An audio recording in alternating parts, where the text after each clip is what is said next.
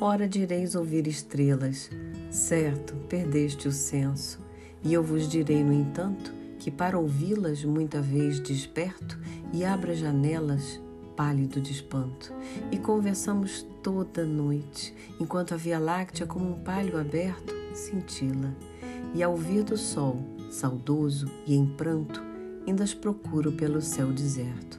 Direis agora, Tresloucado amigo, o que conversas com ela, que sentido tem o que dizem quando estão contigo?